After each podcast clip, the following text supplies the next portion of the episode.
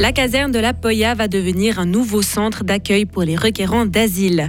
Une vingtaine de policiers et policières ont prêté serment aujourd'hui devant la cathédrale. Et enfin, retour sur l'affaire de la Dépakine. Météo ce week-end, stratus tenace en pleine, plutôt froid demain. Et puis redoux dimanche. Bonsoir Amael Stéphane. Bonsoir John, bonsoir à tous.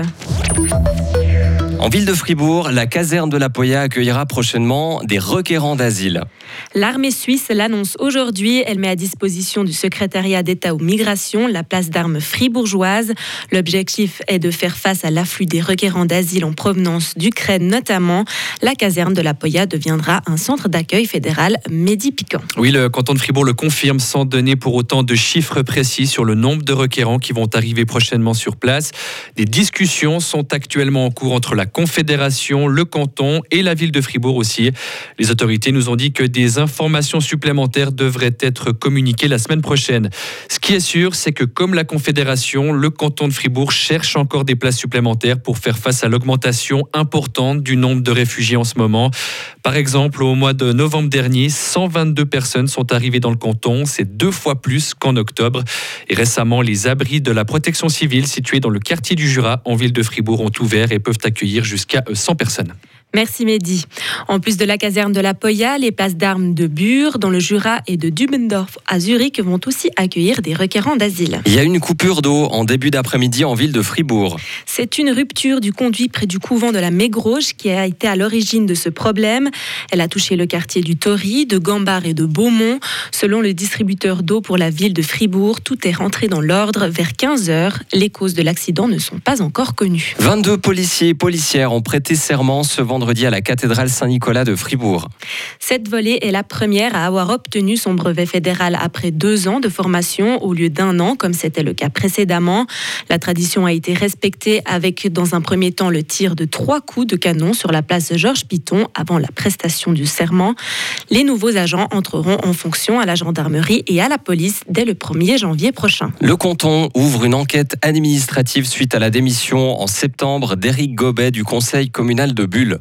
C'est la préfecture de la Sérine qui se chargera du dossier puisque le préfet de la Gruyère a décidé de se récuser. L'affaire remonte à quelques mois en arrière. Le syndic de Bulle et Éric Gobet n'étaient pas d'accord sur la rémunération du secrétaire général de la commune dans le cadre de sa fonction de président du conseil d'administration de GESA, un désaccord qui a conduit à la démission d'Éric Gobet. Six mois d'attente et pour une déception au final. Le tribunal civil du canton de Genève a tranché. Il estime que la famille vaudoise qui a porté l'affaire de la dépakine devant la justice a trop tardé. Un procès ne peut plus avoir lieu pour savoir si oui ou non le médicament contre l'épilepsie que la mère a pris pendant l'une de ses grossesses a bel et bien provoqué des séquelles chez son fils atteint de troubles cognitifs. Les audiences ont eu lieu ce printemps, mais ce n'est que le 25 novembre dernier que l'instance a rendu son verdict. Sarah Camporini. Natacha Allenbach et les siens attendaient en effet avec impatience cette décision. Les dernières semaines surtout ont été difficiles, nous a avoué la mère de famille tôt ce matin, euh, mais elle y voyait un signe plutôt positif. Le tribunal civil allait peut-être statuer en sa faveur, estimé après six ans de procédure qu'un procès contre Sanofi, le laboratoire qui produit la dépakine, et contre le neurologue qui a prescrit ce médicament, avait du sens. Eh bien non. Pour l'instant, les faits sont prescrits puisque selon elle, les parents de Simon auraient dû être au courant des risques encourus pendant une grossesse dès 2001 et actionner la justice dans les dix années suivantes. Pour Natacha Lundbach, ce délai de prescription est un scandale. Du scandale sanitaire, c'est un scandale pour les patients, mais pas pour les patients pour la dépakine, pour toutes les victimes en Suisse. Comment vous pouvez savoir ben, C'est typique comme il y a eu pour l'amiante. Hein.